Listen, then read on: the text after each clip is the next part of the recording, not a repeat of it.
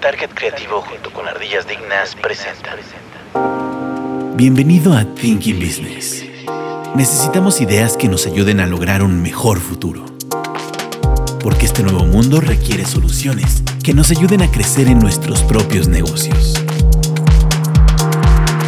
Esto es Thinking Business.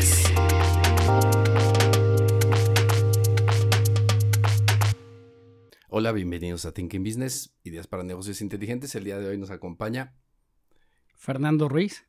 Fernando Ruiz y Graciela García, que es la primera vez que nos acompaña. Fernando, eh, Fer ya lleva dos. Dos, llevo dos. Ya es como de la casa. Sería la tercera. Muy cómodo, gracias. Muy bien. Pero bueno, ahora, ahora invitamos a Graciela. Venimos regresando de un par de semanas de, de vacaciones y venimos con un tema que es interesante y ella es nuestra experta en el área legal corporativa. Digo, hemos eh, trabajado con ella en, en ese sentido. Y hoy traemos un tema que pues, definitivamente creo que es interesante e importante para todas las personas que están iniciando negocios.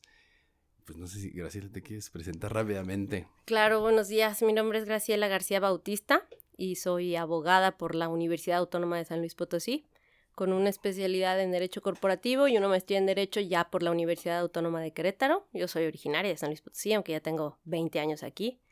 Este, y aquí estamos, trabajando con ustedes. Muy contenta de estar aquí, gracias. Muy bien, ¿todavía haces enchiladas potosinas? No, hombre, nunca las hice. Pero mis papás me traen cuando vienen a visitarme. Muy bien. Pues bueno, el tema de hoy va a ser la, la importancia de un acta constitutiva para una empresa. Eh, creo que de, de repente hay situaciones donde no se habla tanto de esto. La- la- las personas empiezan a, a pensar en temas de, de emprendimiento y en temas de iniciar sus propios negocios, pero pocas veces le ponen atención al tema de, de, pues, cómo constituyes una empresa. Y digamos, el acta constitutiva sería como el documento inicial donde plasmas precisamente ese punto en la, en la vida de, de, de- de tu negocio. ¿Cómo lo, describirías tú? ¿Qué, es, eh, qué sería este, este punto, esta acta constitutiva? Mira, si quisiéramos ejemplificarlo de manera muy sencilla, finalmente es un acta de nacimiento. Ok. O sea, así como los seres humanos este, nacemos por vías naturales o, o de la manera que sea, este, necesitamos un reconocimiento oficial ante el Estado, que es lo que te da un documento llamado acta de nacimiento. Si tú no tienes ese documento, no existes para terceros, finalmente, no, no tienes un registro como tal. Lo mismo sucede, eh, como lo mencionabas, con los emprendimientos, con los negocios, que se empieza a, generar una idea de negocio, incluso lo pueden desarrollar, lo pueden empezar a operar, pero si no tienen un reconocimiento oficial como tal, puede haber una problemática importante. Evidentemente hay negocios que se operan unipersonalmente, donde no requieren de la constitución de una persona moral, porque eso es finalmente lo que se crea a través de la escritura constitutiva, una persona moral, un ente ficticio eh, eh, que, está reconocido por el Estado como un ente legal. Este, lo que en el acta constitutiva tiene como característica esencial es que es un contrato social de todas las personas que intervienen en la constitución de una persona moral, sea que se trate de un tipo de persona moral civil, sea que se trate de una persona moral de, de enfoque mercantil. Que creo que en, la plática que vamos a sostener eh, nos iríamos enfocados más al aspecto mercantil porque se trata de innovación, de negocios, de, de, de operaciones que tienen como fin finalmente un, un, un aspecto lucrativo y consecuentemente estamos hablando de personas morales que recaen reguladas por el derecho mercantil. Entonces, el acta constitutiva, como les decía, es finalmente el acta de nacimiento de una persona moral, que requiere de ciertas formalidades, que ahorita los vamos a platicar, así como el acta de nacimiento de una persona física requiere de ciertas formalidades, como acudir al registro civil, este, eh, plasmar la huella digital del bebé recién nacido, este tipo de detalles, ¿no? Entonces, el acta constitutiva platiquémoslo así, es como el acta de nacimiento de una persona física, pero en este caso es el acta de nacimiento de una persona moral. Ok. Ahora, muchas veces esta, esta parte, la gente como que lo va dejando, piensa que no es tan importante y no se da cuenta que puede llegar un momento en donde para algún requerimiento, incluso algún tipo de cliente, un tipo de cliente que puede ser, por ejemplo, el gobierno, algunos otros clientes, te van a pedir precisamente el tiempo o que tengas un tiempo de haberte consolidado como empresa. O sea, que realmente cumplas con dos años, incluso para temas de bancos y todo ese tipo de cosas. Y cuando lo vas dejando, porque es bueno, pues ahí luego lo hago, mientras lo manejo de otra manera. Muchas empresas que empiezan como una persona física, aunque empieces ya a tener socios y dices, no, después lo aterrizamos, pero son las, el tipo de situaciones que, primero, no estás previendo una cuestión, digamos, ya de futuro, cuando puedes tener cierto tipo de clientes, o la otra, ya estar definiendo bien cómo vas a estar trabajando con tus socios que vas a tener en un momento dado, ¿no? Exacto, como, como si fuera el timing indicado para ver si vale la pena formalizarse como una empresa y probablemente muchos empiezan por ahí antes de incluso hacer el negocio, pero también, o sea, podríamos decir que se, se enfocaron en la empresa antes de tiempo, pero también es muy frecuente que una vez que inician, ven el negocio y tratan de consolidarse como empresa, ya, ya, llevan, incluso ya van hasta tarde, ¿no? Como que el timing es muy importante en la definición de, de una empresa y también dimensionar a partir de qué momento conviene hacer una empresa, ¿no? Sí, mira, es muy común que se inicie un negocio de manera sencilla, incluso eh, también lo vemos eh, comúnmente es un negocio familiar, cuando dices, mi hermano me va a prestar tanto dinero para empezar un negocio y aquí le hacemos y todo, sin las formalidades debidas. Es importante, o el timing como tú lo llamas, es importante determinar en qué momento constituir una sociedad mercantil es cuando tienes a tu lado otra persona que hace aportaciones para el negocio. Porque también es muy válido, como decimos, tener negocios unipersonales, donde la persona física explota el negocio y empieza a crecerlo y lo hace muy bien y a lo mejor no tiene de momento, los requerimientos necesarios de clientes, por ejemplo, eh, utilizando el ejemplo que, que, mencionaba Juan Manuel, cuando tienes de cliente a gobierno del Estado que te pide una escritura constitutiva, que tenga cierta antigüedad o alguna, alguna otra formalidad, no lo necesita y puede seguir operando su negocio de manera unipersonal. Ante el SAT, por ejemplo, está dado de alta como persona física con actividad empresarial y profesional, tiene su RFC, factura correctamente y, o sea, ahí puede ser que no tenga la necesidad de estructurar una sociedad mercantil, siempre que sea una sola persona quien opera el negocio. El tema importante de constituir una persona moral que establezca reglas claramente para las partes que participan en ella es cuando, además de ti, o además de, de uno que opera, recibes aportaciones económicas de otros con el fin de tener un lucro. Porque a lo mejor yo puedo operar el negocio y tú, Fernando, llegas y me dices, oye, pues yo, yo veo que tu negocio va súper bien, te pongo una lana, pero tú lo operas, tú lo llevas, tú lo diriges y ya nada más a fin de año me dices cuánto me tocó de utilidad. Es como formalizar la confianza que depositas en alguien que a partir de ese momento lo vas a llamar socio. Por supuesto, mira, cuando daba clases en la universidad yo siempre les decía a mis alumnos, la escritura constitutiva o de una sociedad no es otra cosa más que un matrimonio tal cual. Tú sabes con quién te vas a casar. Tú sabes en quién depositas tu confianza. Aquí estamos hablando de dinero, de bienes, de aportaciones. Necesitas tener a tu lado, como socios, personas de tu confianza. Porque cuando venga el divorcio, es un tema. ¿Cómo nos vamos a repartir al perro, como dicen por ahí? ¿Quién se queda con el perro? Exactamente. Entonces, es todo un tema importante que la escritura constitutiva consagre reglas claras desde que nos vamos a casar para ver qué va a pasar si nos llegamos a divorciar. Si no nos divorciamos nunca, qué padre, qué feliz matrimonio tuvimos. Pero pongamos unas reglas que sería lo que luego en que lo vemos con los temas de los famosos y en Estados Unidos, aquí no tanto, pero en Estados Unidos que vemos los famosos contratos prematrimoniales. O sea, si nos casamos ahorita y yo aporto esto y tú aportas esto al matrimonio y vamos a sacar frutos y si no funciona, luego cómo nos repartimos. Es un matrimonio tal cual. ¿Consideras una etapa previa de relación entre estas personas de confianza para desarrollar esa confianza llamada noviazgo? No necesaria, no es necesaria. O sea, porque incluso finalmente la, fíjate, ya no es, ya no tiene este, esta función como tal, porque ya estamos muy abiertos ante, ante, gobierno eh, ante el gobierno y generalmente ante el SAT. Pero fíjate el nombre de la sociedad más comúnmente utilizada para los negocios, sociedad anónima, donde el origen, desde Plutarco Elías Calles cuando emite la Ley General de Sociedades Mercantiles y demás, el origen era que no, no tienes por qué saber quién es el accionista. Simplemente conoces a la sociedad que se llama, vamos a poner el ejemplo, la Panchita SADCB. Y es ella quien desarrolla el negocio, quien opera el negocio y es ella quien responde de sus obligaciones frente a terceros. Teóricamente no tienes por qué saber quién está detrás de la Panchita. Ese era el origen de la sociedad anónima. Al día de hoy ya está muy desvelada la sociedad anónima. Ya tienes que informar por todos lados. Ahorita recientemente el, el, Servicio de Administración Tributaria te pide que informes incluso a los beneficiarios controladores, aunque no sean accionistas. O sea, ya está muy desvelada la, la, eh, la, sociedad. Pero el origen ya era de anónima ese. no tiene nada. ya de anónima no tiene nada. Sin embargo, es la figura social más utilizada. ¿Por qué? Porque tiene una ventaja muy maravillosa, que es la limitación de la responsabilidad de los accionistas. O sea, una persona moral nace con un patrimonio propio y es con ese patrimonio con el que responde frente a terceras personas. Si se acaba. Si se acaba, se limita la responsabilidad de los accionistas.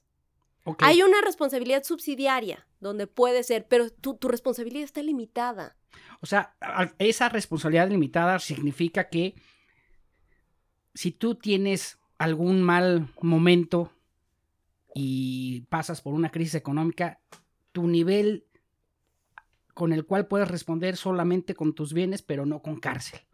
No, no, no, no, no. ¿O, cómo está Se refiere a que el, las obligaciones que asume la sociedad, la Panchita SADCB tiene una obligación de 3 millones de pesos, perdón, frente a un tercero, con su capital responde. No le alcanza el capital, hasta ahí llegó la responsabilidad. no van por los, no van por los bienes. De... Exacto, no van por bienes ni propiedades de los accionistas. Oye, entonces es una protección fuerte porque crees que es la el tipo de sociedad más utilizada. Que, también sería otro tema, precisamente, bueno, quiero nada más retomar dos cosas rápidamente. Hace rato, por ejemplo, eh, decía Graciela, ¿no? Te presta un hermano o un pariente dinero, ¿no?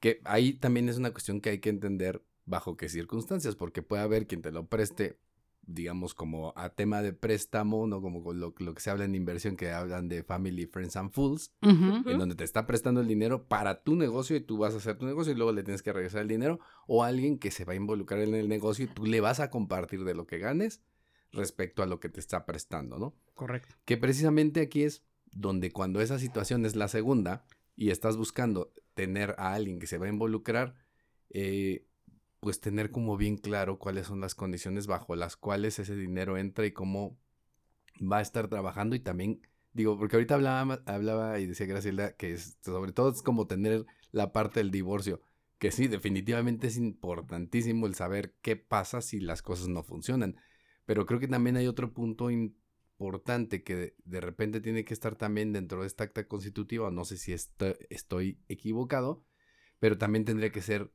la parte del medio, el cómo es que vamos a funcionar en términos generales, porque esa sería también otra de las situaciones que creo que tendrán que estar ahí como las reglas del juego que llevarían a que el negocio en el largo plazo funcionen independiente, está, está muy bien y creo que la, la, parte de poder saber cómo lo terminas, si es que tienes que llegar a ese punto, también tiene que estar ahí, pero también el punto intermedio. Y ahí creo que entra también esa situación de lo que tú preguntabas en, en decir, bueno, ¿Qué tanto tengo que tener claro con quién me estoy juntando? Porque a veces si las reglas están claras y la persona está dispuesta a entrar bajo esas reglas, te ahorras tanto el de saber si tienes que tener un socio con el que tienes que tener hasta algún tipo de... de, Confianzas y responsabilidades de roles, etcétera. Si eso está claro, creo que queda un poco por... en una... a ver, si, si aterriza un poco tu pregunta, Juan.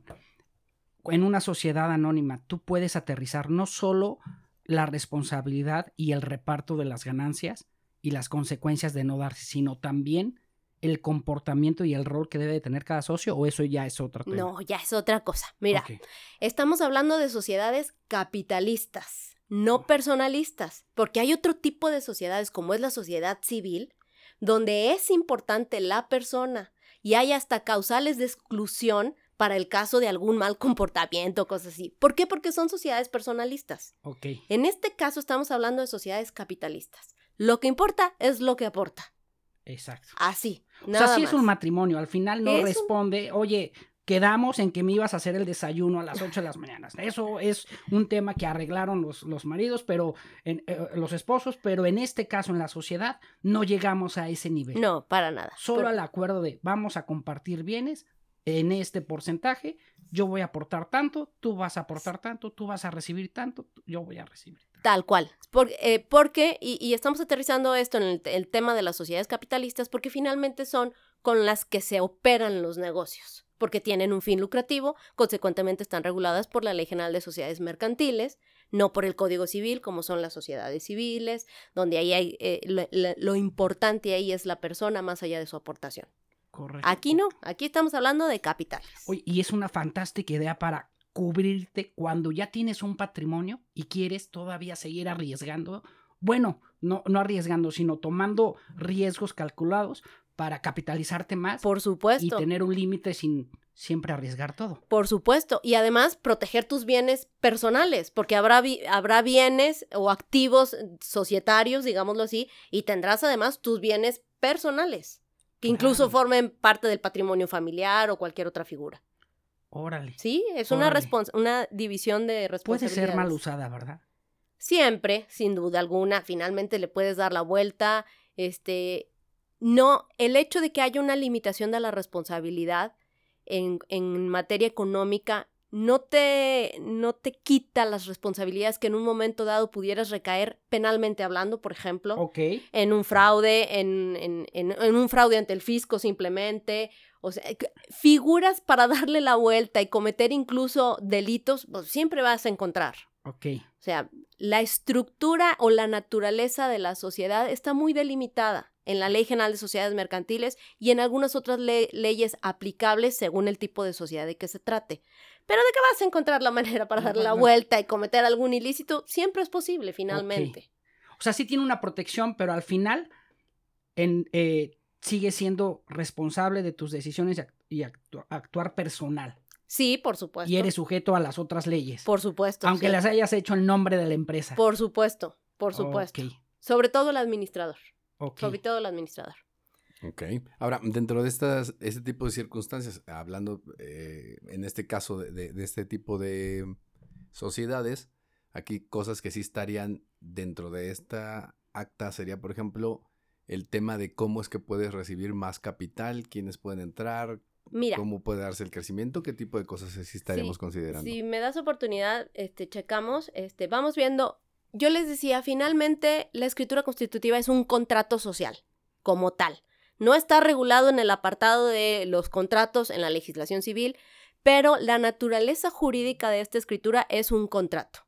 Quien firma la escritura constitutiva para crear una persona moral asume los derechos y obligaciones que digan este contrato.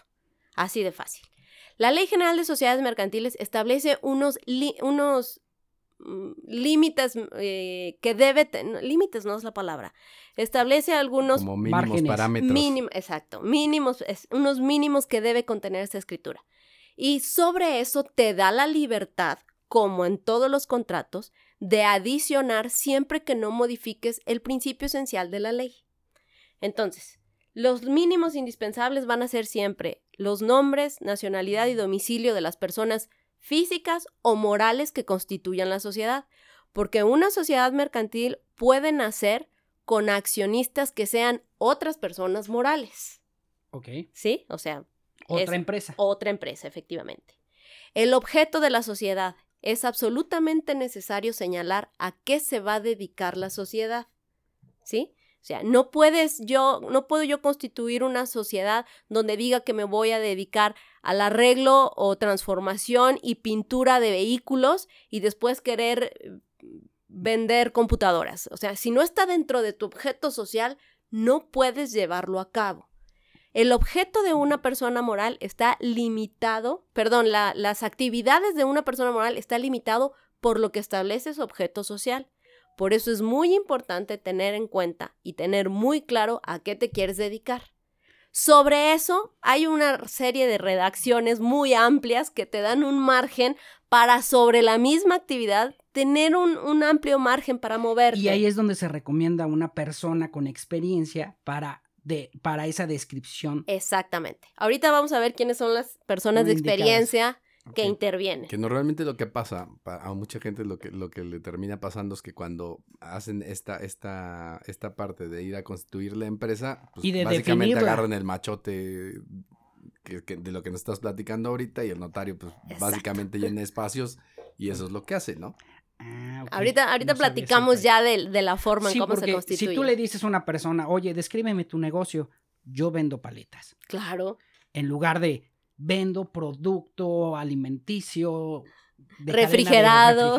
Sí. Que ahí te daría la oportunidad de... De paletas, nieves, Nieves. bolis, eh, frappés. Y ahí está la audacia de una descripción Exacto, asesorada por personas que manejan ese lenguaje. exactamente. Porque sí es un lenguaje que hay que entenderlo. O sea, eh, para las personas empre- eh, emprendedores, normalmente tienden a ser eh, de carreras diferentes a, a las de, de- de leyes, por lo cual el lenguaje eh, les cuesta trabajo aterrizarlo, entenderlo y tratar de, de comunicarse, ¿no?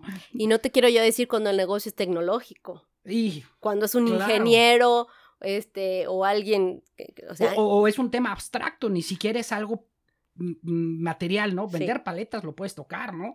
Pero eh, cuando vendes una idea abstracta, más difícil de definir. sí, es muy complicado. De ahí la necesidad de que te asesores correctamente, porque si no te vas a limitar. Abogados por aquí yo creo que tienen una oportunidad. Cuando son más empáticos, tienen toda la gran oportunidad de agarrar cualquier emprendedor. Si no son empáticos, les va a costar mucho trabajo comunicarse con estas personas. Somos personas distintas. Está bien, la empatía cuesta, dicen. La empatía cuesta. su razón social o denominación. Este, como toda persona física cuando nace, pues tiene que tener un nombre. Aquí igual, la persona moral tiene que tener una denominación, que es la- el, el- el término correcto. La panchita SADCB, la flaquita SADCB, como le quieras llamar. Evidentemente las autoridades del Estado llevan un absoluto control de las denominaciones de las sociedades para que no haya dos que se llamen igual. ¿Sí? Ok. este, la Secretaría de Relaciones Exteriores junto con la Secretaría de Economía, ahora que ya tiene intervención en la Constitución de Sociedades Mercantiles, verifican en sus fondos documentales que no exista una La Panchita SADCB porque a la hora de ostentarse frente a terceros, pues puede haber un problemón enorme en cuanto a las responsabilidades. Entonces, la denominación tiene que ser única y original, que nada tiene que ver con la marca del producto. Ojo, esto es importante porque luego se me hacen pelotas con ese tema. Una cosa es el nombre de la sociedad que opera un negocio y otra cosa es la marca con la que se distingue su producto o servicio. Ok. Cosas distintas. Eh, ahí la- la- el nombre de la marca es algo que se te fija corto, pero por eso tenemos esos nombres largos, como tienen que ser únicos, de sesenta y tantos caracteres, difícil de recordar y de pronunciar, pero con, la, con el objetivo de que sea único, le van agregando sí, este, caracteres, ¿no? sí, claro, sí, sí, sí. Se vuelve común eso. Bueno, entonces ya llevamos los, las, la identificación de las personas que van a formar parte de la sociedad, el objeto de la sociedad, su denominación, la duración, que a partir de la reforma de la Ley General de Sociedades Mercantiles del 17, a ver si no me equivoco, del año, este, ya puede ser indefinida, porque anteriormente ¿Eran la... 100 años? eh, ant- 99 años. 99. Sí. Este, entonces eh, ahora ya puede ser indefinida ¿Y la ¿Qué, qué sociedad. pasaba, teóricamente, qué pasaba a los 99? ¿Se acababa Era una empresa? causal de disolución. Mm. Era una causal de Una causal. O sea, rescindían las obligaciones y te obligaban a separarse. Ah, no, espérame, espérame. La, la- la disolución lleva todo un proceso donde lo primero que tienes que hacer es concluir con las obligaciones que tengas pendiente. No te es puedes que disolver. No, no te Desaparecer puedes. y no. extinguirse. No, no, no. Primero respondes todas las obligaciones frente a terceros, las obligaciones frente al órgano de administración, frente a tus propios accionistas y ya que hayas repartido todo y no haya ningún acreedor de por medio, te autorizan la disolución. Ah, Sí, y no, vivir no, más no, de 100 no. años. Sí, para por lograr eso. Era como cuando estaban proponiendo justo el tema de- del, del matrimonio, que decían que el contrato se debería hacer por siete años, porque habían ubicado que eso era como los, los periodos en que se tenía que volver. De una a- reconfirmación, ¿no? Exactamente. Ok. Entonces no era como que a los siete ya te separabas y decías, "Ah, ya, no, Fer, no es tan fácil como eso. Tienes que ver qué hay de por medio Claro. y ver si volvías a tomar el contrato. Yo había escuchado que una vez que nacía una empresa, no podía morir. Bueno, de orden, de orden teórico legal existe la figura de la disolución y liquidación. Ok. Ya de orden práctico, irte con el SAT a decirle me voy a disolver y liquidar es Un rollo. tema larguísimo. Es un tema ¿Posible? muy largo y complicado. Posible, sí, claro. Sí, sin pero duda. prácticamente imposible. O sea, ¿qué, qué es lo que entonces, digo, por lo que estoy entendiendo, normalmente es deja, ir dejando la empresa ahí, la dejas ahí medio funcionando, pero... Porque lo que antes se hacía era la suspensión de actividades Ok. ante el Servicio de Administración Tributaria, pero de que ahora ya no lo permiten, ahora tienes que llevar a cabo todo el procedimiento de disolución y liquidación. Tardado, largo, complicado, con muchas formalidades. ¿Se puede? Sí, claro, por supuesto. De Y ahí la terminas. frase de lo único que te salva de SAT- del SAT es la muerte. Y ni eso. Y ni eso. Sigues existiendo. Sí, claro. O sea, una persona, que yo creo que es el caso de muchos emprendedores. Tengan cuidado con esto. A ver, ahí va la pregunta. Creas una empresa, por alguna razón, bueno, te das de alta, empiezas a facturar, tienes un periodo muy activo y por alguna razón dejas de tenerlo. Y entonces, como tu negocio no sigue andando, tú desapareces para ti todas tus obligaciones. O sea, dejas de, de- de- de anual o mensualmente declarar, etcétera. ¿Tiene alguna consecuencia que después en 15 años llegan y te digan, ¿qué crees? Por supuesto, el SAT te tiene perfectamente identificado y si ya no vas a operar, se vale. Nomás al SAT le vas a tener que estar informando mensualmente que Sí, estás tus en ceros. obligaciones quedan- Tus quedan- obligaciones continúan. ¿No se dan por default? No, No. no. O sea, claro tienes no. que seguir parándote en el No, SAT. o sea, justo lo que decía Graciela es que antes decías, me voy a suspensión. O sea, ya no estoy, ahorita no estoy operando, pero básicamente ya no puedes hacer eso. Tienes que estar siguiendo presentando, aunque sea, no estoy ganando nada, pero tienes que hacerlo.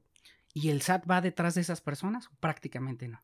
Pues de repente. Porque así ha de estar un gran número de personas, ¿eh? No, depende. O sea, depende obviamente qué es lo que está sucediendo y si realmente ven que por ahí pueda haber alguna situación en que puedan ver algún beneficio.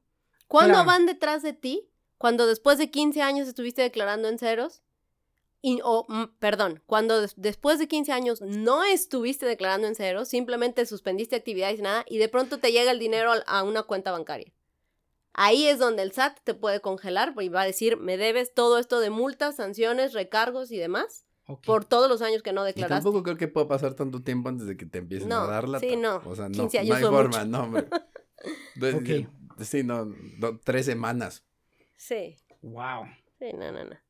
O sea, una vez que te pusiste en el radar del SAT, iniciando actividades fiscales, después si tienes al- cualquier actividad bancaria representativa, Sí, claro. o sea, representativa, me imagino que debe de hacer- va a haber un límite, oye, alrededor de 50 mensuales, ya estás otra vez en el radar del SAT. Sí, porque se da cuenta que estás realmente activo otra vez. Ok, tal vez si metes 15 mil pesos mensuales, tal vez dicen, oye, No, no sé cuál sea el No, criterio. sí, Ahí no. sí no te sé decir. esa es la gran No, duda que hay, ¿no? sí. Depende cuánto dinero necesita el gobierno. Exacto. Ahí le van bajando, si no van a hacer al rato tres Si eres pez pesos. gordo o no eres pez gordo. Exactamente. Te de dejan las- crecer. las. Aunque ya te estás metiendo en otro tema, Fer. Sí. Estoy de acuerdo. Que- que- que ese- digo, porque además eso sería ya un segundo punto. De hecho, este, en, este, en este punto del constituir la empresa todavía no llegas a la parte Todavía fiscal. ni te das de alta ante el SAT. Apenas Perdón, estoy viendo. abusando de Pero conocimiento sí, de este la es el primer paso. Exacto. Bueno, el siguiente tema sería el importe del capital social. Yo les decía hace un momento que toda persona moral, para res- como es un ente ficticio, o sea, para responder de obligaciones necesita tener un patrimonio propio. Y ahí es donde se hacen aportaciones al capital. Y ahí es donde las personas que van a constituir esta sociedad deben de hacer aportaciones para que la sociedad tenga un patrimonio propio ¿Con qué responder? con qué responder frente a las obligaciones frente a terceros, exactamente. De ahí empieza la necesidad de la intervención de un contador público que haga una contabilidad adecuada a una persona moral, Ok. ¿sí? Esta, esta esta aportación es representativa de, lo- de algo o es al azar?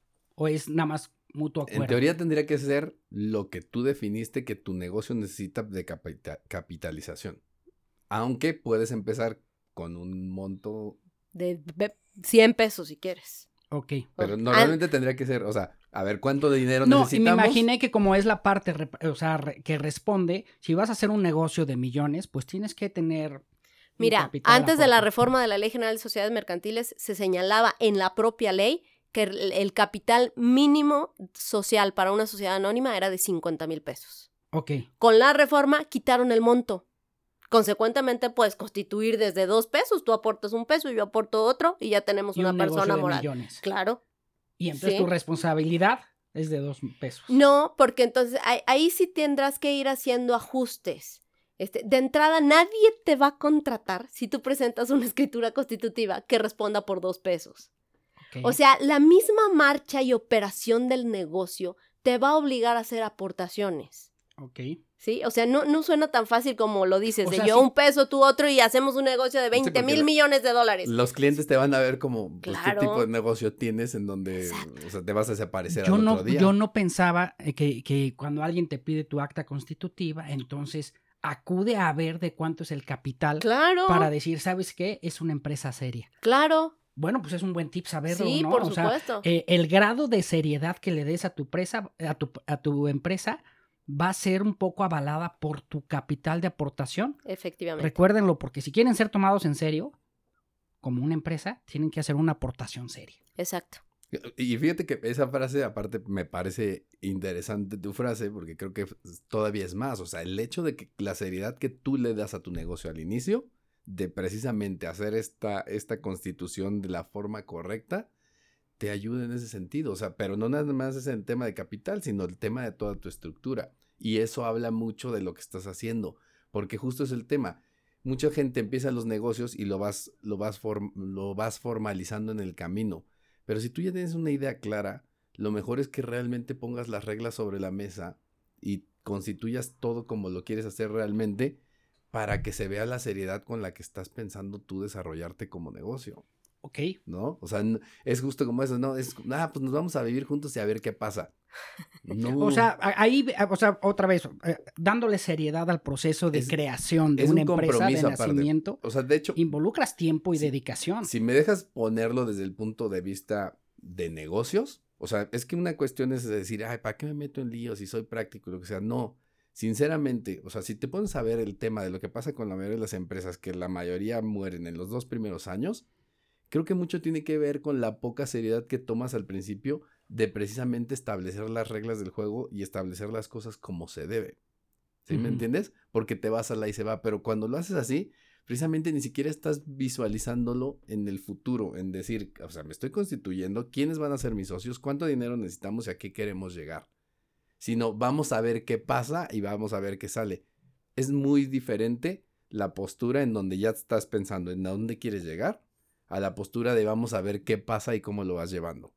Entonces, creo que es una situación, o sea, para mí, dentro de la importancia de empezar un negocio, esta parte de constituirla de la forma correcta, creo que es algo que justo te da el compromiso que en, en teoría, como en el matrimonio, es el compromiso que te pones para que pues, no, no es de que, ah, ya me caíste gordo y ya me voy. Pues no tendría que ser así. Si no, Claro. ¿sabes qué? Tengo un compromiso contigo y no me puedo zafar nada más porque sí. ¿Sí me entiendes? Ujú. Entonces creo que es, bien, es mucho más importante de lo que a veces lo entendemos, porque justo formaliza toda esta situación y le hace esa acta constitutiva de tenerla ahí, le pone, digamos, justo como un poquito ya la, la, la intención a lo que vas a hacer como empresa. Mi, mi opinión. Y creo que muchas empresas que no funcionan, en parte es porque esa formalización desde el principio no la tienes. Ok, Creo. No Ya sé entiendo, qué opines. Ya entiendo la, importancia de las incubadoras de empresas. Claro. Darle esa seriedad, porque creo que esa seriedad es difícil tenerla cuando es tu primer intento de una empresa. De un negocio, por supuesto. Es Sí. muy difícil, estás muy enfocado en las ganancias, etcétera, tanto que no le das esa seriedad. Y entonces la incubadora de empresas permite que esa curva de seriedad y de aprendizaje de, de Te tomarte los, te pone los escalones y te dice, tienes que ir Lo pisando esto, no te saltes un escalón. O sea, es velos haciendo los escalones porque los escalones están por algo.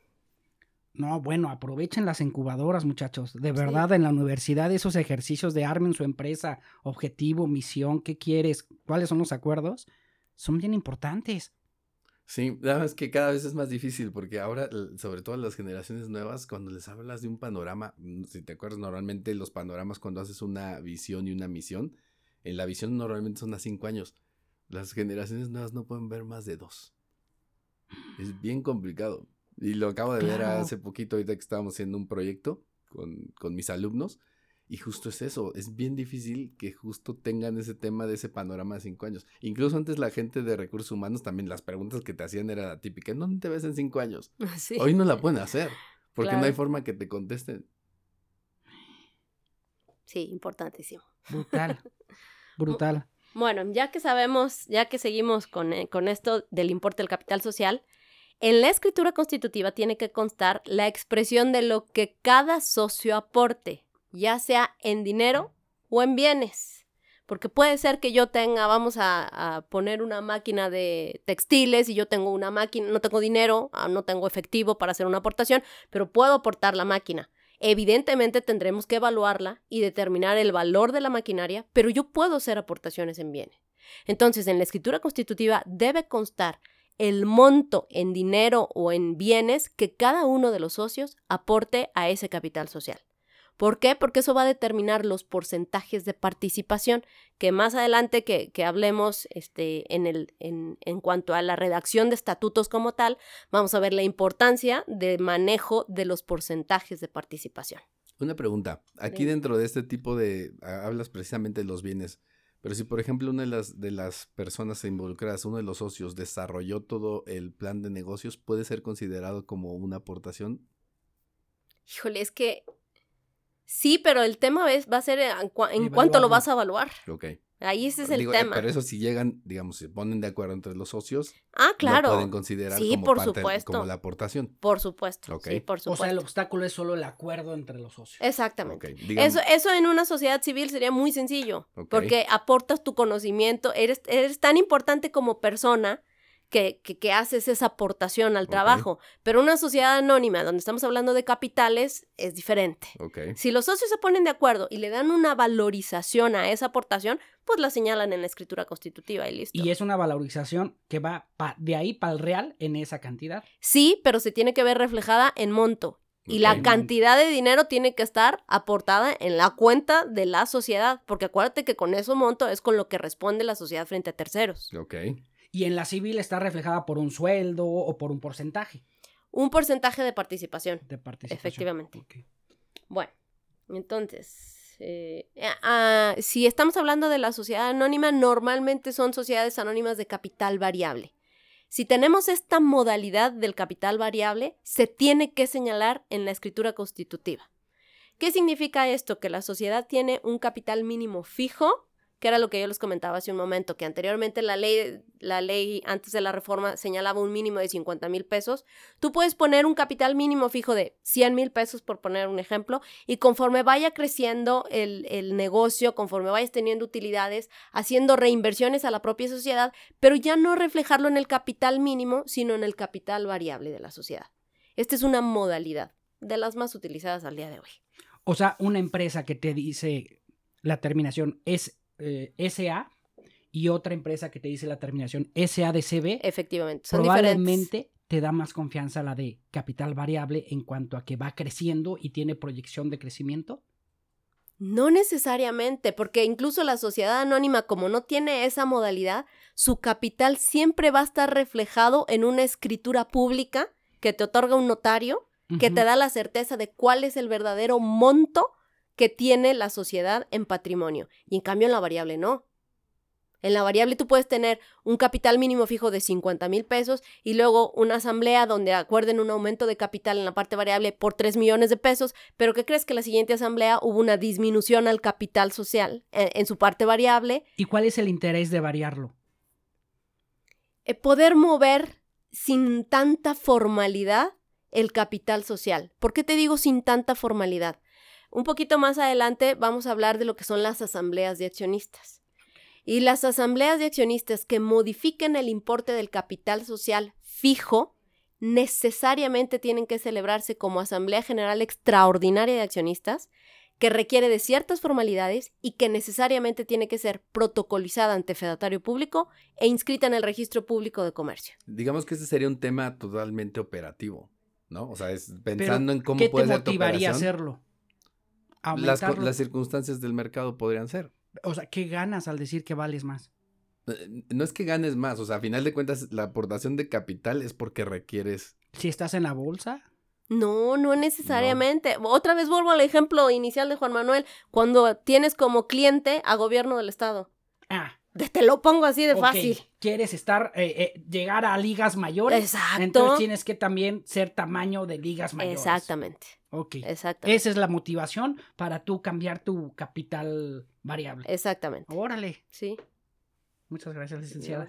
Muy claro. Bueno, después, eh, el domicilio de la sociedad es importante. Ojo, es diferente el domicilio social del domicilio fiscal. Ese es otro tema. Pero el domicilio social se tiene que señalar porque es donde se cumplen las obligaciones y es la que determina la jurisdicción que le será aplicable para el caso de algún litigio o algún problema, cuáles serán los tribunales que, que serán los correctos para resolver dificultades. Tiene que ser donde operan. No No necesariamente. necesariamente. El, el donde operan es el fiscal. El donde operan es el fiscal. Ajá. Yo te pongo ejemplos de clientes que tengo muchos donde el domicilio social es en Ciudad de México y operan todo aquí. Fiscal. O tengo muchos clientes que operan aquí y yo les hago las asambleas aquí y todo y operan en otros lados de la República. Aguas con la problema. dirección que van a escoger. No tienes que poner un- una dirección. Ah. Tienes que poner eh, la jurisdicción que le corresponda. De hecho, la redacción que hace cualquier fedatario público ante, con- con- ante quien constituyas es el domicilio social será Querétaro, Querétaro, México. Así. A ese nivel. Sí, no tienes que poner un domicilio entre qué calle y qué calle, como Y te lo pide el SAT. con esa localidad. No, no, no, para nada. No, tú Ay, no. posiblemente la puedes cambiar. Por supuesto, sin ningún problema. Todo lo que estamos mencionando ahorita es el contenido mínimo esencial de la escritura constitutiva que después podrás modificar Ok. sin problema. A través de algún proceso. Por Que- que supuesto. esa es otra que cosa que también es importante, que a final de cuentas hay que entender que esta situación se puede modificar dependiendo de lo que esté pasando en el negocio y si es, re- si es necesario, ¿no? Exacto. Bueno, eh, la manera en cual haya de administrarse la sociedad y las facultades de los administradores es otro punto importantísimo. Eh, existen dos formas de administrar una sociedad. Una es unipersonal y es, otra es a través de un órgano colegiado. Unipersonal, lo que normalmente conocemos como el administrador único, que tiene todas las facultades de representación frente a terceros de la persona moral. Y la otra es el órgano colegiado, que es el Consejo de Administración, donde, como su nombre lo dice, son varias personas y entre ellas se toman decisiones para la operación de la, de la sociedad mercantil. Normalmente a alguno de ellos se le otorga poderes para poder ir al SAT a sacar la fiel, para poder hacer, este, dar de alta la cuenta bancaria, pero las decisiones importantes deben ser tomadas por el órgano colegiado y tienen que celebrar sesiones del Consejo de Administración para llegar a acuerdos. ¿Cuáles serían las decisiones importantes que se consideran dentro de este tema que tiene que ir a, a este órgano colegiado? Ahí sí son los temas administrativos, porque como es el órgano de administración.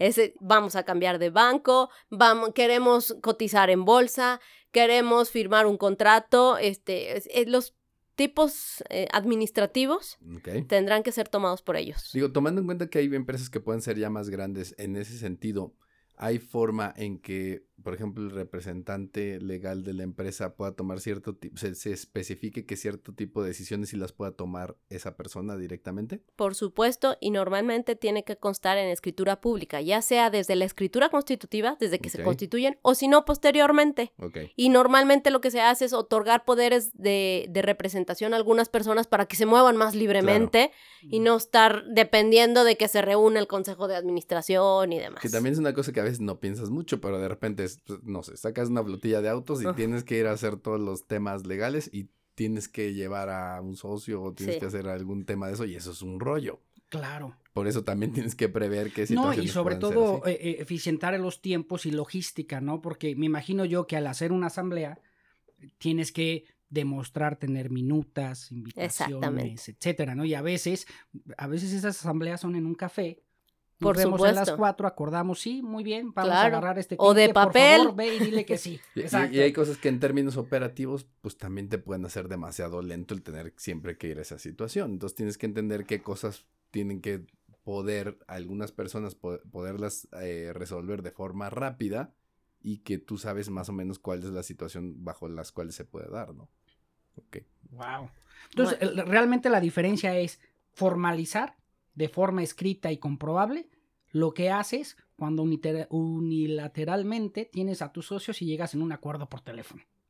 Sí, es formalizar, pero eh, más allá de la formalización es eh, las consecuencias que te va a tener, que te va a dar, perdón, un documento en el que tienes reglas claras y precisas para la, el reparto de dividendos, que es normalmente donde empiezan los problemas, o bien para la disolución y liquidación de la sociedad para responder de las obligaciones frente a terceros y demás. O sea, este documento, por eso ahorita que termine de darles los, los mínimos, les voy a decir qué sigue después, porque efectivamente la Ley General de Sociedades Mercantiles te da unos, unos parámetros mínimos que debe contener y que todo notario público o todo corredor público ya tiene por machote. Claro. O sea, tú llegas con el notario, literal, te dan una hojita donde dice, dame tres opciones de denominación, dime quiénes van a ser los socios, qué porcentaje, quién va a ser el administrador, el comisario y listo. Lo llenan, imprimen y, y te ya- cobran. Exacto. Y todas esas descripciones ampliamente detalladas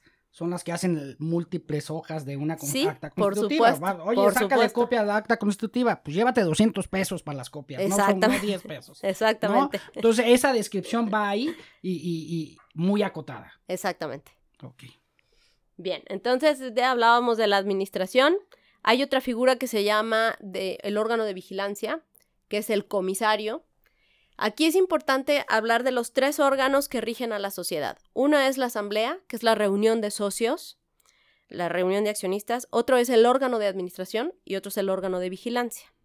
Aquí tenemos, no podemos nosotros como accionistas dejar toda la responsabilidad de la administración al órgano de administración, porque entonces ahí sí podría hacer lo que quiera con el, con el dinero que yo aporté a la sociedad, él lo maneja a su libre albedrío. Y no, entonces, o sea, espérame, necesitas tener una figura que se llama comisario, que va a vigilar, eh, la Ley General de Sociedades Mercantiles dice por ahí, la veracidad, suficiencia y razonabilidad de la administración de los bienes. Entonces tenemos una figura que es el órgano de administración que va a ser vigilado por un comisario. Y tanto la administración como los comisarios tendrán que rendir informes a los accionistas. Entonces, si te fijas, es una figura, la administración, una figura también controlada y también vigilada para que no pueda hacer lo que simplemente desee. O sea, ¿el comisario es el contralor? Más o menos. Sí, Ok. efectivamente. El contador que te dice, ¿sabes qué? Tienes Sí. tantos bienes, más o menos es este en dinero, y tú te vas a echar un compromiso del triple de esto. ¿Qué onda? No, esto no se Exactamente. puede. Exactamente. O infórmaselo a los accionistas y que los Ajá. accionistas en una asamblea digan, sí, sí, no la jugamos. Ah, órale, va. Y de acuerdo a que si no lo hizo o si, o- o si no lo hizo, hay un tema legal donde esa persona que no hizo su rol pudiera pagar de alguna forma. Pudiera recaer en una responsabilidad incluso penal. A ese nivel. Sí, por supuesto. De ahí la importancia que el comisario efectivamente revise Sí. las finanzas y las operaciones de la administración. Y de ahí que de orden práctico se designe al, al contador. Claro. De ahí que, porque el contador es el que revisa realmente cómo están las operaciones, eh, lo- Por eso el todas balance las decisiones audaces, de- audaces del, del dueño de la empresa o del CEO, el contador los recibe en el estómago Por porque él es el que se estresa. Exactamente. Así tal ¿Los cual. has visto? Tienen Sí. una figura de, de estrés, preocupación, me imagino yo que poco pelo, pero este, y los otros audaces Elon Musk que andan por ahí Por saliendo con artistas y de- tomando decisiones, no digo que no sean brillantes, son brillantes, pero realmente recae la responsabilidad mayor en aquellos contralores o figura de comisario. Pero ojo, la figura del comisario es importante para rendir informe frente a los accionistas. Nada más. Solamente ante los Yo no voy a ir a denunciarte porque ni, al- No. ni ante el cliente, ni ante terceros, ni a nada. Yo nada más le digo interna. a los accionistas, oigan, el administrador está asumiendo responsabilidades que sobrepasan el límite del capital social. Es totalmente interno. Es interno. La figura del comisario es interno. ¿Y cuándo llega a ser una responsabilidad mayor hasta penal? Cuando Pues- hay una denuncia de los accionistas Por supuesto. O de un tercero. Y que recaigas en el... En, el, en la empresa completa. No, no, en la las empresas no tienen responsabilidades penales. ok. Porque acuérdate que la, per- la empresa es una persona moral y es un ente ficticio. Ok, ok. O sea, en quien recae la responsabilidad penal es en quien la administra o en quien tiene conocimientos de actos ilícitos en la administración. O sea, más bien sería el caso de que encontraran, por ejemplo, al administrador, eh, no sé, sacando dinero para cosas que no tenía que hacerlo o habiendo hecho algún tipo de con- eh, contratación que no está correcta. Se da cuenta, el, en este caso, el, el, Comisario. el comisario. Levanta la Y a mano. lo que van es, o sea, ahí es donde, ¿sabes qué? Hiciste esto y ahí vas a un tema eh, penal. El Exacto. comisario hace, comprueba que sí advirtió a los, a los accionistas. Y se libera de responsabilidad. responsabilidades, claro. Y aquella otra persona entonces es la que incurre en el Sí, tema. por supuesto. Ah, Pero digamos, ya pasa a otra, instancia, a otra instancia porque la empresa tendría que denunciar a esa persona este, penalmente. Sí, Wow. los accionistas. Ok. Sí, Los los, accionistas. o terceros. Después de que el comisario les dijo qué fue lo que encontró, ¿qué quieres hacer? Ya entendí por qué ganan tanto dinero los abogados. O si no, los accionistas pueden denunciar al administrador y al comisario. El comisario también puede tener una responsabilidad si no cumplió con su obligación de informar sobre la suficiencia, razonabilidad y demás que dice la Ley General de Sociedades Mercantiles que debe informar el administrador a los accionistas. Claro. Por eso debe ser tripartita. Exactamente. Exactamente. Gracias, licenciada, de nuevo. Bueno, entonces. Y muy claro. Puedes dar las gracias al final del programa para Sí. ahorrar tiempo. El siguiente mínimo elemental que debe cumplir la escritura constitutiva es la manera de hacer la distribución de utilidades y pérdidas entre los miembros de la sociedad. Porque suena bien bonito que nos vamos a constituir y vamos a generar mucho dinero y cómo nos vamos a repartir las utilidades, lo- los, dividendos, porque las utilidades es un monto que sale antes de los impuestos y ya que pagues los impuestos, lo que sobra son los dividendos repartibles entre los accionistas. Por eso yo te decía hace un momento, la importancia de, de- determinar los montos de participación de cada uno de los socios la vamos a ver reflejada aquí, cuando nos querramos dividir los dividendos o las pérdidas, porque también puede ser que se vaya a la quiebra, que hay una pérdida importante y ahí se va toda mi aportación que hice al principio, le salen alas el dinerito y, adiós, ¿sí? Entonces es importante determinar eso. Y aquí, desde este principio que está en el acta constitutiva, ya se define cómo va a ser el reparto. Ya no Efectivamente. cambia. No, ya no cambia. Pudieras decir, este, este porcentaje va de acuerdo a, a la aportación o también puede ser definido de forma distinta. No, no, no, ahí sí no. Es el porcentaje de, de responsabilidad va de la mano con, Con el porcentaje de, de participación en el capital social. Ah, ok. De, de Siempre. responsabilidad Siempre. y de, de, de- y de ganancia también. Sí, por de supuesto. repartición. Siempre, siempre. No lo puedes variar. No, puedes eso decir, sí yo no. gano el 30 aunque haya puesto el 10. No, por supuesto que no. Otra Aunque vez. mi socio esté de acuerdo. No, otra vez estamos hablando de sociedades capitalistas, donde lo que importa es la aportación que hiciste Claro. y sobre eso se va tu utilidad o tu responsabilidad. Y ahí es donde crece también la el capital variable. Sí, lo puedes crecer, por supuesto. Metiendo socios adicionales. O repartiendo. haciendo aportaciones propias y vas a ir modificando a lo mejor los porcentajes de participación. Porque meto más dinero en la siguiente asamblea y adquiero un poquito más de Más participación, acción, más, más acción, más derecho al dividendo y más responsabilidad también. Claro, en una empresa chica, el que dice, oye, acabo de irme de vacaciones, no me interesa meterle más capital a la empresa, estoy bien así. Y el otro dice, a mí sí me interesa. Claro, Me cayó una herencia y voy a meterle más centavos, quiero cambiar el porcentaje. por supuesto, por supuesto. Ay, Tal cual.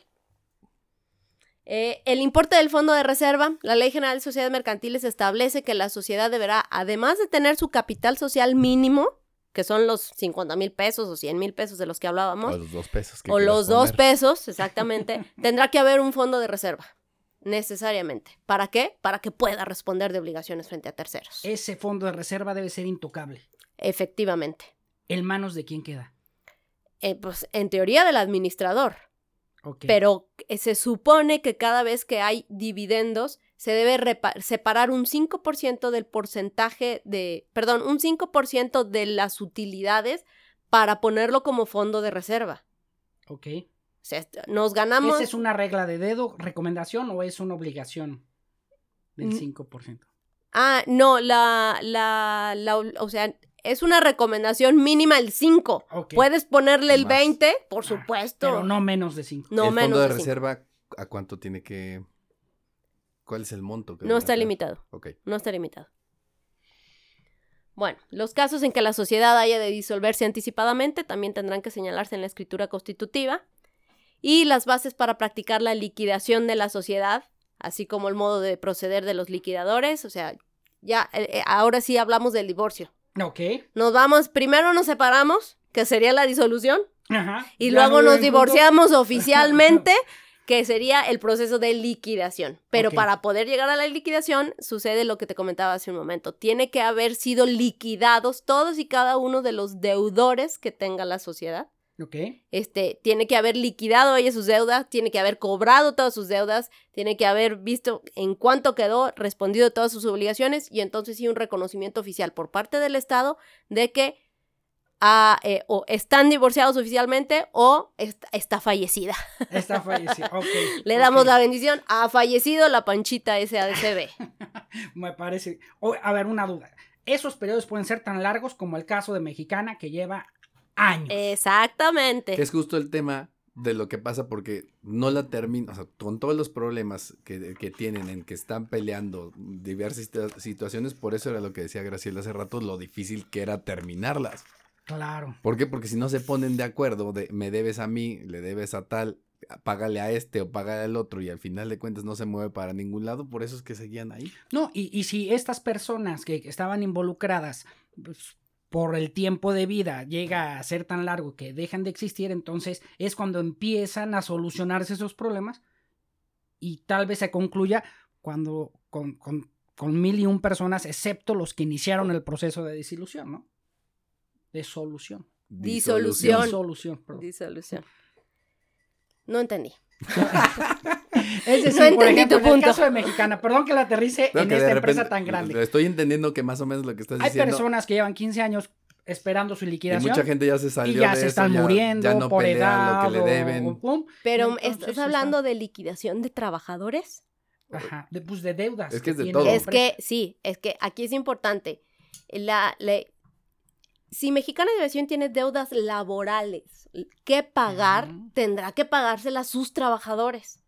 Y Tarde tendrá que ver, o tendrá que pagárselas al sindicato para que el sindicato reparta entre sus trabajadores. Y Y, a si ya se murió el heredero de los trabajadores. Claro. Ok. Sí, sí, sí. Ok, esa deuda no se extingue. No, Ah, aunque muera la persona. no, no, no. Pero me estabas hablando de una, de personas que están esperando su liquidación. Tú me hablas de esas personas, creo que lo estás entendiendo como los trabajadores que no los han, no les han pagado. Correcto. Ajá. Esos son unos de los acreedores que tiene Mexicana de Aviación, pero no son los únicos. Pero puede estar Eh, Boeing. Eh, Boeing, que exactamente, Boeing. la renta de aviones. Hay un orden, ¿verdad? Para Sí, pagar a. Se llama prelación. prelación. ¿Cuál Sí. es el orden? No me Es- lo sé específico, pero los trabajadores Son están los al primeros. principio, son los primeros. Trabajadores, acreedores y después proveedores. Proveedores, dijo proveedores y acreedores sería lo mismo. básicamente. Si No, te provee, creo tienes una deuda Yo con entiendo ellos. una diferencia entre proveedor y acreedor. Acreedor es aquel que la empresa buscó para poder prestar su servicio y proveedor, por ejemplo, cuando tú le rentas una, un mueble a una empresa, eres acreedor. Él necesita pagarte para poder trabajar. O sea, te necesita él a ti. Y el proveedor es un poquito la relación distinta. Porque el proveedor se acerca a la empresa a ofrecer el servicio. No sé si desde otro punto de vista haya esa distinción. No sé si en Polonia sí Exactamente. se O, maneja. o- o contable. Bueno, será otro tema. pero- No sé si administrativamente o desde otro tipo de enfoque le hagan Pero esa separación. Pero cuando tienes una deuda con alguien es un acreedor. Ok. Y normalmente tu proveedor, que te valga la, ra- la palabra, te provee de bienes o de servicios. Si tú tienes una deuda con él, se convierte en acreedor. Ok. Así de simple. Muy bien. ¿Ok? Bueno, Entonces, esos fueron los mínimos básicos que establece la Ley General de Sociedades Mercantiles para todo tipo Eso de es lo del sociedades. Ok. Hay otros, otros, otros mínimos cuando se trata de una sociedad anónima, entre las cuales, por ejemplo, se señala la facultad de la asamblea este, y la- las condiciones para la validez de la misma. Entonces, ahorita vamos a ver cómo se toman decisiones a través de las asambleas, porque como ya mencionamos anteriormente, hay tres órganos que funcionan en la sociedad. Y la asamblea es quien toma decisiones importantes para la sociedad. Entonces, Que sería el administrativo, los accionistas y el comisariado. Exacto. A ver, no, el comisariado, no, es que el, ojo, porque la palabra comisariado es una palabra utilizada en términos de la ley agraria Correcto. para el comisariado ejidal. Son figuras Eh, distintas, totalmente aguas. aparte. Ajá, este se llama comisario, Comisario. comisario nada más. Sheriff. Perdón, nada más, ahorita en este punto en el que vamos, ya estos son los mínimos de lo que tienes que tener para tu acta constitutiva. Rápidamente, para yo poderla establecer, ¿cuál sería el proceso? Así rápido, nada más. Para yo em- iniciar o hacer, crear mi acta constitutiva, ¿qué es lo que tengo que hacer? Necesariamente tienes que recurrir a un fedatario público. Ok, ¿qué No es? podemos eh, dar nacimiento a una persona moral si no se recorre a un corredor público Ok, o a un notario público. ok. Tú vas con todos estos datos que son lo que te va a pedir. Exactamente. decir, así como dices, te va, te va a decir, llena esta hojita, Exactamente. este, págame tanto, y Exacto. al final tú sales con tu acta. y te entrega tu acta. Donde ya, ahorita vamos a ver, el notario o el, o el corredor público con la experiencia que tiene, evidentemente va a utilizar un lenguaje amplio para el objeto social. Y, o sea, te- finalmente es, es un jurista, digámoslo así, y tiene el lenguaje adecuado. Tú le vas a decir voy a vender paletas y él te lo va a redactar de otra manera Correcto. para efecto de que ah, eh, eh, sea el objeto suficiente tanto para que sean paletas de hielo como bolis, como helados, como producto congelado. ¿sí? Correcto. Él lo va a saber hacer sin duda alguna. Lo que quiero retomar ahorita es que desde un principio, o les he mencionado varias veces que se trata de un contrato social. Correcto. Consecuentemente, además de los mínimos legales, podemos encontrar cláusulas que son modificables por la voluntad de los socios, algunas cláusulas especiales y algunas cláusulas que son potestativas. Por ejemplo, eh, lo relativo al funcionamiento de la sociedad lo puedes señalar dentro de los estatutos sociales. Ah, aquí quiero hacer una aclaración. Acta constitutiva, escritura constitutiva y estatutos sociales son palabras que se utilizan indistintamente para hablar del documento que da origen o que da nacimiento a la sociedad. El acta constitutiva es en sí la formalidad que le da el fedatario público para que nazca la persona moral. Los estatutos sociales que están incluidos dentro del acta constitutiva son las reglas de operación de la sociedad. Y ahí es donde encontramos lo que les digo, las cláusulas modificables por la voluntad de los socios, las especiales o las potestativas. Entonces ahora me van a escuchar decir estatutos en lugar de acta constitutiva. Pero esos estatutos, esa redacción de estatutos va dentro de la escritura constitutiva. Entonces podemos poner, por ejemplo, como cláusulas modificables por la voluntad de los socios, podemos señalar algunas para la transmisión de acciones. Yo quiero decir que si nosotros tres vamos a constituir la Panchita SADCB, yo quiero decir, nada más que ojo, va a estar prohibido que le transmitas las acciones a tu esposa. Claro. Porque finalmente los títulos representativos de las acciones son unos títulos que, que son eh, títulos de crédito o títulos valor, más bien, me corrijo, son títulos valor que pueden ser transmitidos a terceras personas. Pero resulta... Heredados, digamos. here- in- transmitidos, transmitidos en venta. Ok. Este, pero también te puedo, también te puedo limitar la herencia. Ahorita hablo, ahorita llego a ese punto.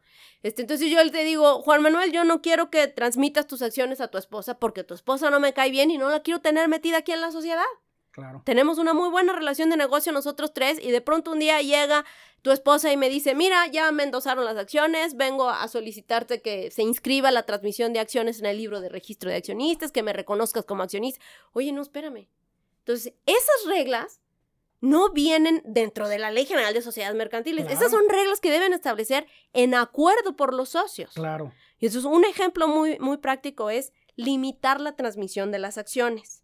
Ok. La otra es que también, a final de cuentas, los socios puedan decidir en teoría quién entra y quién no entra en la Claro, sociedad. por votación. Porque acuérdate que una vez que entraron, o- una vez que entraron aportando capital, ya no hay forma de que lo saques. Si a ellos hicieron su aportación, ¿cierto? Exacto. Y lo que puedes hacer es limitar que ¿Cómo no se lo transmita a otro. Ok. Y si quieres un tercero ajeno que entre a la sociedad a invertir, tendrán que acordarlo mediante asamblea el ingreso de un nuevo accionista. Y aquí definen si tiene que ser todos de acuerdo, el 100% o solo con la mayoría. Exactamente, exactamente. Esas Ah, son las reglas que deben de estar claras. No, el volado no necesitas de No la entra como asamblea. figura. No, no entra como figura. Entonces, por ejemplo, otro tema importante que puede ser una cláusula eh, modificable por la voluntad de los socios, y es un tema larguísimo, es el desacuerdo insuperable. ¿Por qué? Porque vamos a suponer, ese se vuelve súper común. El nombre da miedo. No. Se Acuerdo insuperable. Desacuerdo. Desacuerdo. Ah, desacuerdo insuperable. Sí.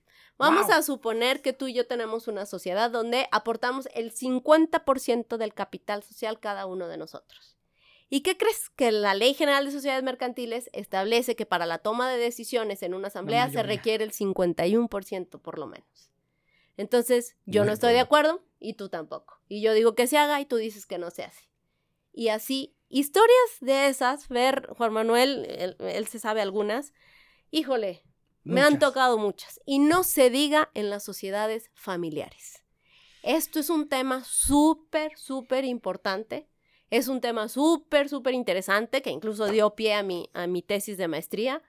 Este, porque ahí es donde te das cuenta de la importancia de unos buenos estatutos que regulen los supuestos que se puedan verificar. Es imposible preverlos todos. Pero ya la experiencia te va dando un Sí, poco el de materia. Los años de, de creación de empresas y de soluciones Y los lo- pleitos. los muestran. y, y- los pleitos exacto. vistos. Y no sé, te, te digo, es muy común en las empresas familiares, desafortunadamente. Claro. Ya sabes, el esposo y la esposa constituyen un negocio.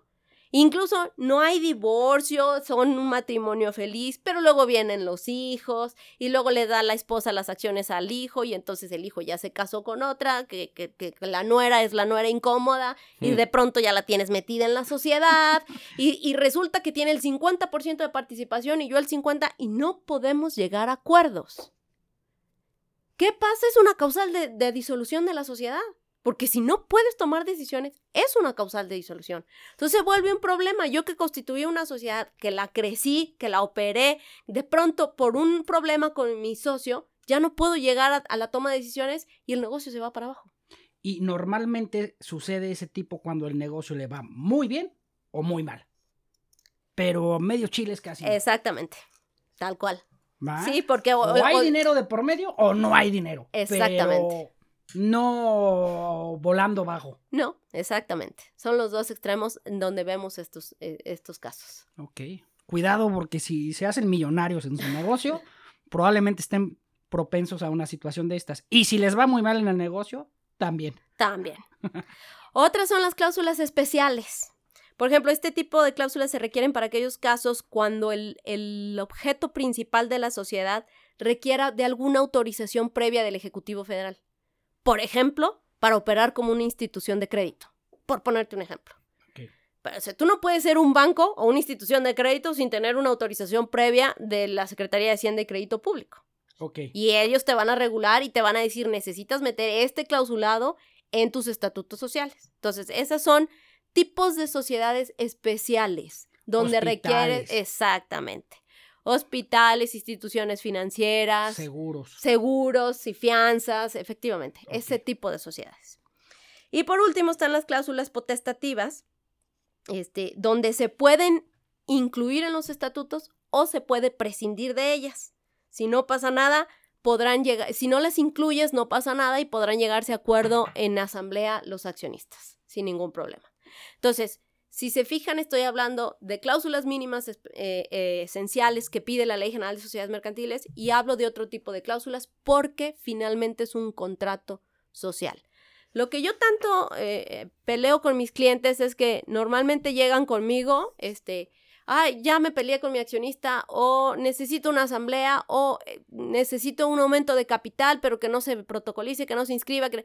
Lo primero que tengo que hacer es revisar tu escritura constitutiva donde se consagran tus estatutos, que como Juan Manuel en algún momento dijo, no es otra cosa más que las reglas del juego, es vamos a ver qué tenemos que hacer o para llevar a cabo una operación o para solucionar un problema entre accionistas, eh, con el administrador, con el comisario, cómo lo vamos a quitar, qué necesitamos para la convocatoria de una asamblea, qué porcentaje de participación necesitamos para que sea declarada legalmente válida una asamblea, etcétera, etcétera, etcétera.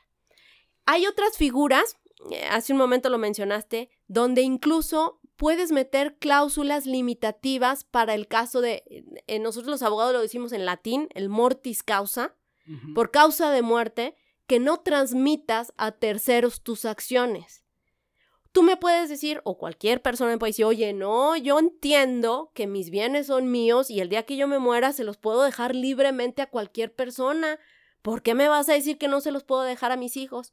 ¿Por qué? Porque firmaste un contrato social donde dice, en el caso de que tú te mueras, primero levantan la mano los accionistas de más de la sociedad antes de que heredes a un tercero. Si no levantan la mano, entonces tendrás derecho a heredar a tu hijo o a la nuera incómoda que tienes es ahí. el derecho de tanto. Levantar la mano es oportunidad de comprar. Exactamente.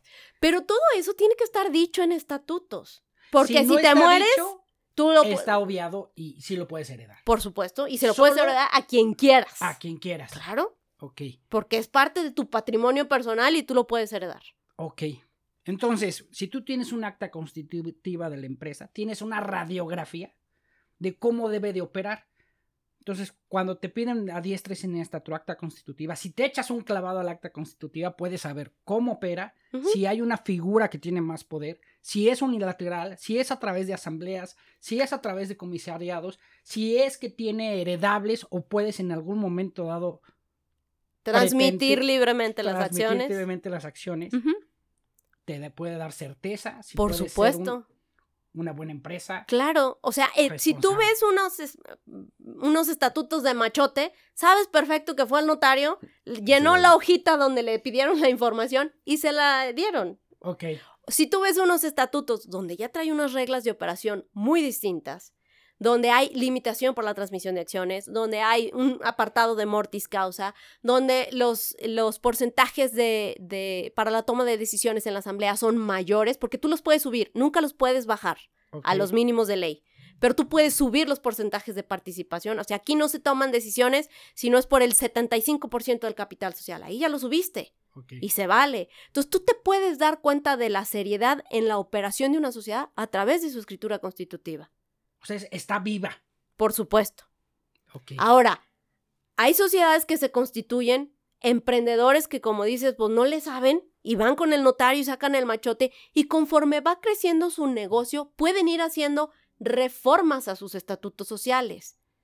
Conforme van creciendo, el tema importante aquí es que si constituyes un negocio, no tengas tu escritura constitutiva guardada en un cajón, operes el negocio y 15 años después te acuerdes de lo que dice ahí.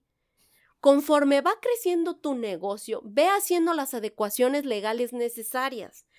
El típico ejemplo del patriarcado, el papá que inicia la empresa, pero 20 años después los hijos ya crecieron y entonces ya quieren tener intervención en la sociedad. Bueno, sabes que yo creo que es momento de cambiar mis estatutos sociales porque los hijos ya están creciendo y al rato se casan. No, mejor vamos metiendo reglas, vamos metiendo candados. O sea, no necesariamente tienes que tener toda esta estructura desde el día uno de tu negocio.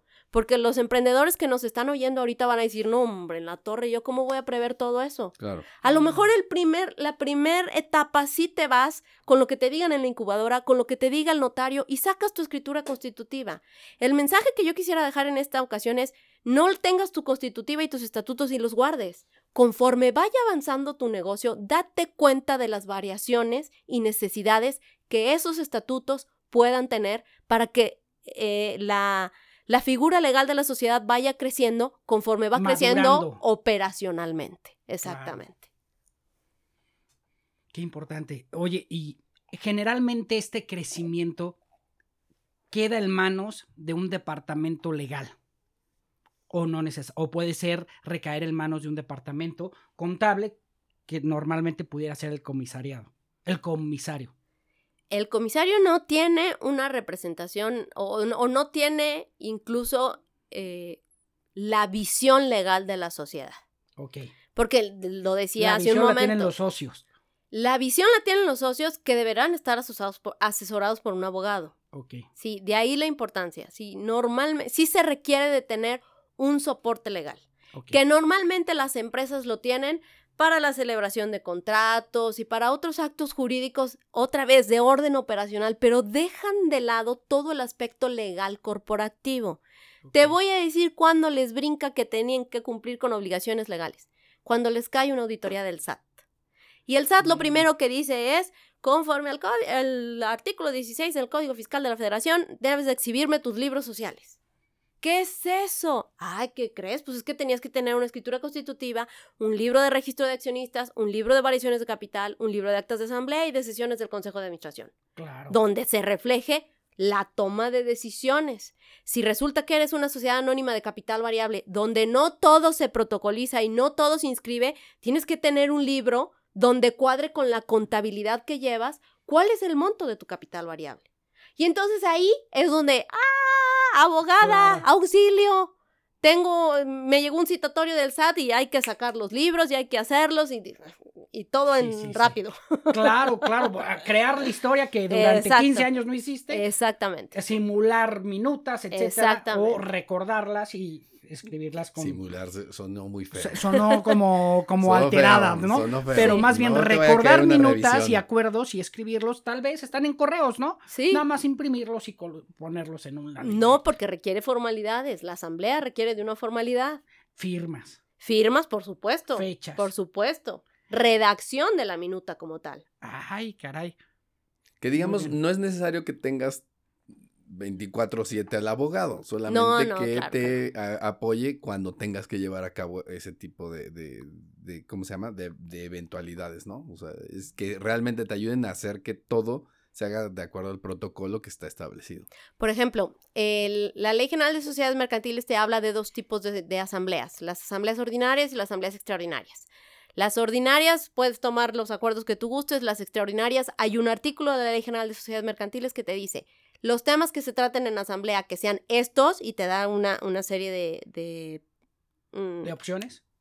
se me fue el nombre, de párrafos, de incisos. Ok. Este, te da una serie de incisos, serán extraordinarias. ¿Qué implica que sean extraordinarias? Que firman los acuerdos los accionistas, tienes que ir con el fedatario público, protocolizar e inscribir en el registro público Ah. para que surta efectos frente a terceros. O sea, ese no se puede maquillar ni No, para nada, ese no. Necesitas un au- Es- firma que tiene fecha de un notario y fue el acuerdo cuando son extraordinarios. Exactamente. Las ordinarias no, no las. esas, Y en ese caso, por ejemplo, la ley esas sí las puedes recordar. esas sí las puedes prefechar, digo yo. Prefecha. Esos este, son muy comunes las asambleas anuales ordinarias de accionistas. La ley te dice que las personas morales, las sociedades mercantiles, deben celebrar por lo menos una asamblea al año dentro de los cuatro meses siguientes al cierre del ejercicio. ¿Por qué te dice los cuatro meses siguientes? Porque el SAT te dice que en marzo tienes que presentar tu declaración anual. Te obliga Te a obliga, la ver tienes tus que tener. resultados. Exacto. Para abril, que es el cuarto mes del año siguiente, ya tienes tu declaración anual cerrada, tus números cerrados, y con eso le informas a los accionistas. Ya aprendiste, ya hubo lecciones, ya hubo, ya estás en correcciones de si requieres en, por asambleas. No, Mm. más bien es, ya presentaste tu declaración anual ante el SAT Ok. en marzo. Te tienen que informar. Ya sabes Ya dónde estás, cómo te pasó. fue el año. Exacto, ya no has decidido. No, no. Consecuencias puede ser tal vez modificar, modificaciones resultado. No, porque ya presentaste tu exacto. declaración, Ya tienes cerrado. números cerrados, ya tienes cerrado el O ejercicio. sea, lo que te van a decir es, Ya. te pueden decir cómo, cómo es que le fue fiscalmente a la empresa, Exacto. ya está, ya está hecho y es darte los resultados y tú tienes que estar enterado de esa situación. Ok, Y entonces ya los accionistas decidirán que si sobró algo de dinero después de haber pagado impuestos y todo, si serán Correcto. dividendos para repartirnoslo entre nosotros, si será un fondo de reserva, si será una reinversión y aumentamos el capital. Esos tomo de decisiones ya lo harán Mínima en una asamblea. al año. Mínima una al año. O es decir, este, los socios tienen que repartirse sus utilidades al menos una vez al año. Ellos pueden provocarla tres veces al año, eh, si quisieran, pero Ah, no sí. menos. Pero es que no sería tres veces al año porque hay un resultado del ejercicio anterior. O sea, Ah, podrás sacar el dinero ca- o cada mes, o cada tres meses, o cada seis meses. Pero el acuerdo de que ya se cerró el ejercicio fiscal anterior y que esto es el monto que nos quedó para dividirnos entre nosotros, eso lo tienes que hacer una vez al año. Una vez al año. Exactamente. Ya conforme saques el dinero, ya es Ya otra será cosa. otra cosa. Ok. Sí. Entonces, esto es más o menos lo que debe contener una buena escritura constitutiva. Bueno, una escritura constitutiva va a traer los mínimos de ley. Lo que debe tener además es unos buenos estatutos con reglas claras de operación. O sea, digamos que es- si, si, si tratamos de aterrizar la, la cantidad de empresas que pudiera haber en, la em- eh, en- en todo México, en todo el país, encontrarías que el 70%, no, me estoy inventando números, no, Sí. no lo sé, el 70% son empresas básicas, Sí, yo creo que sí. uni, unipersonales. Ah, no, unipersonales no. No. Yo me refería a básicas de que tienen un, una Un escritura funcionamiento muy constitutiva sencillo. y una un escritura machote. constitutiva de machote.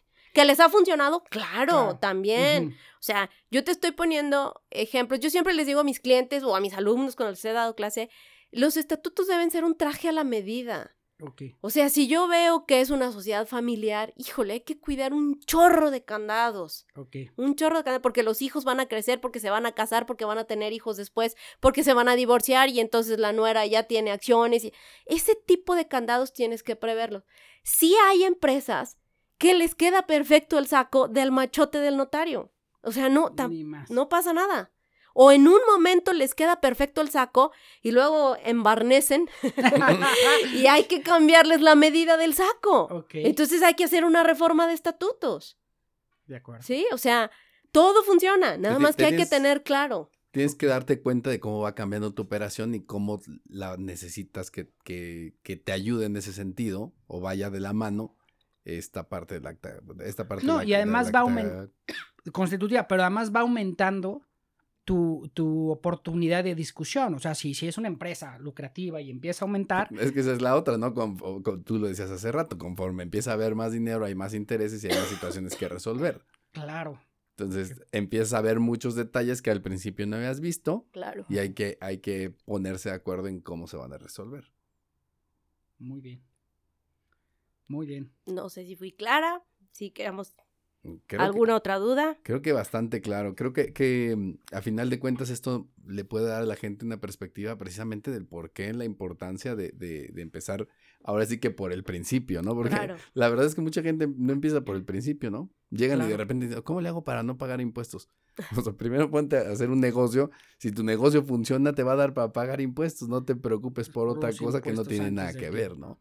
Claro. O sea, y hay cuestiones en donde la gente se quiere saltar pasos que son necesarios, ¿no? Era lo que hablamos hace rato. A final de cuentas, esto me va a ayudar.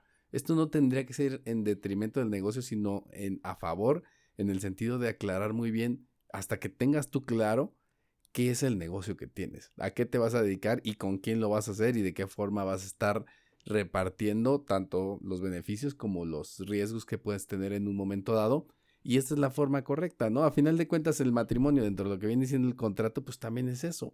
Es Vamos a dejar una claridad sobre qué y cómo estoy trabajando y que las partes se sientan, pues digamos, de alguna manera, pues con, con, con esa claridad sobre qué es lo que está pasando, ¿no?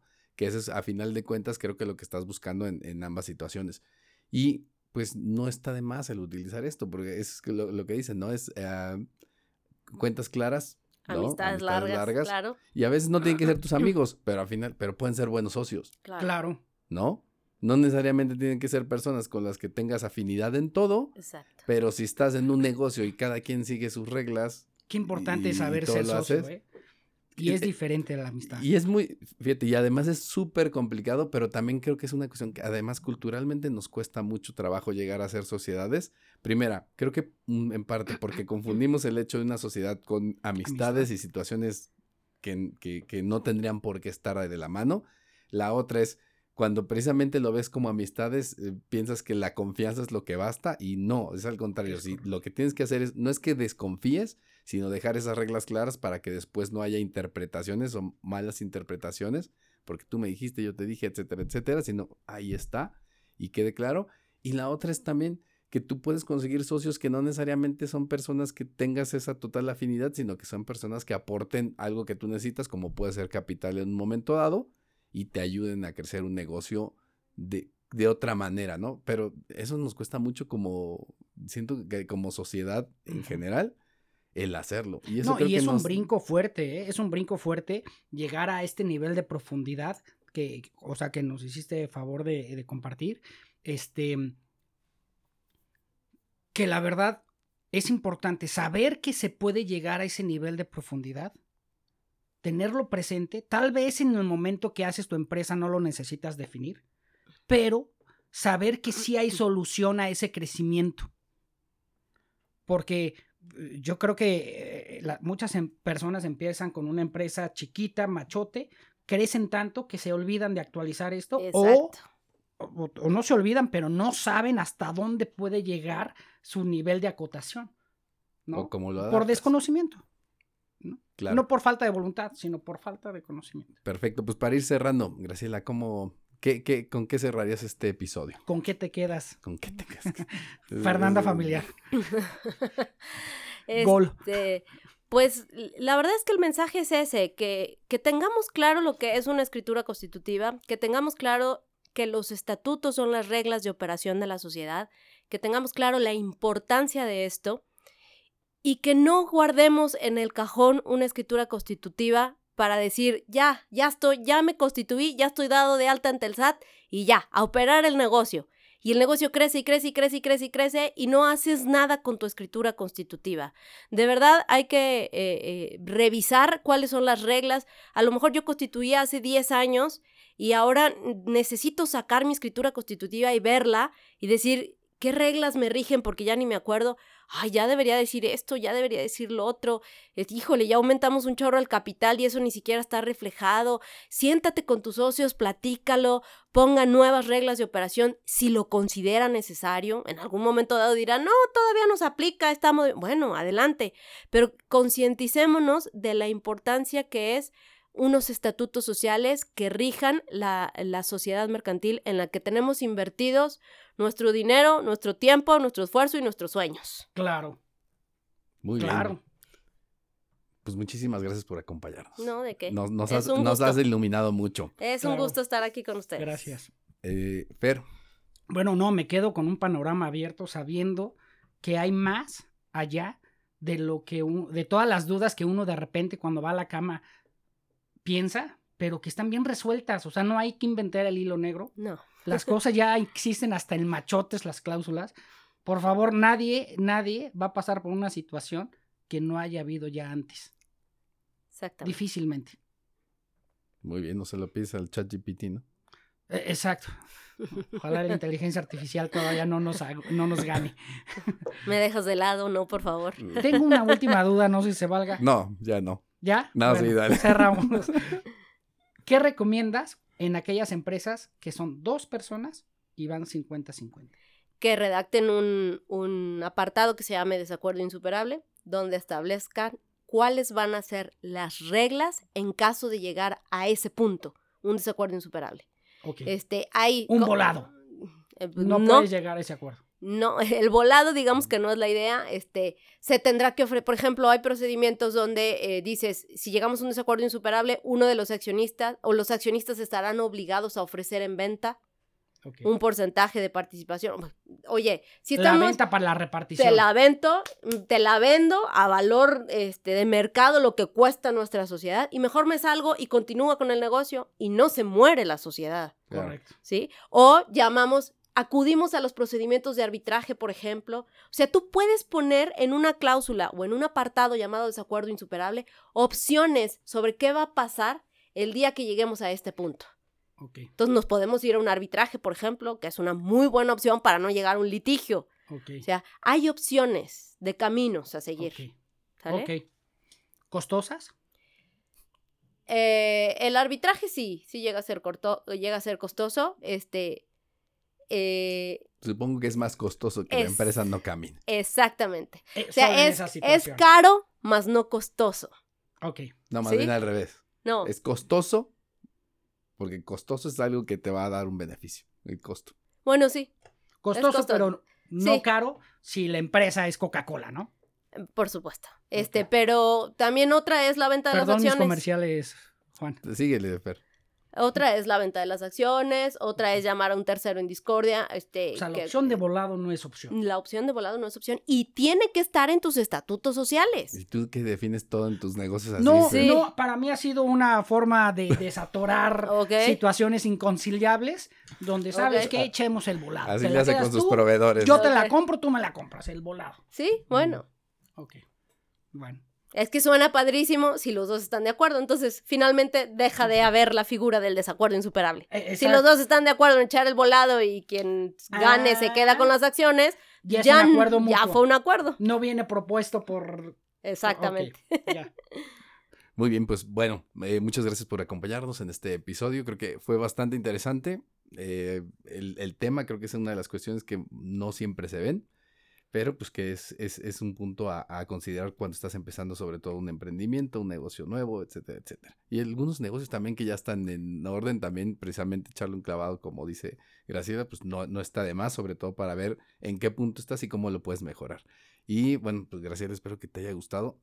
Y tenemos por ahí otro episodio después, ya que avance tu, tu otro tema que va a estar, la verdad, padre. Y creo que el que habíamos platicado primero, pero bueno, este se, este se atravesó en lo que termina de, de darse todo el resto. Nos vendrás a platicar algo que puede ser bien interesante, sobre todo para algunas personas que hayan pensado hacer eso y tengan que, que ver el tema, pero ya, ya se los contaremos después. Muchas Vale. gracias. Esto fue Thinking Business, ideas para negocios inteligentes. Hasta luego. Esto fue Thinking Business. Ideas que brindan soluciones que nos ayudan a crecer en nuestros propios negocios.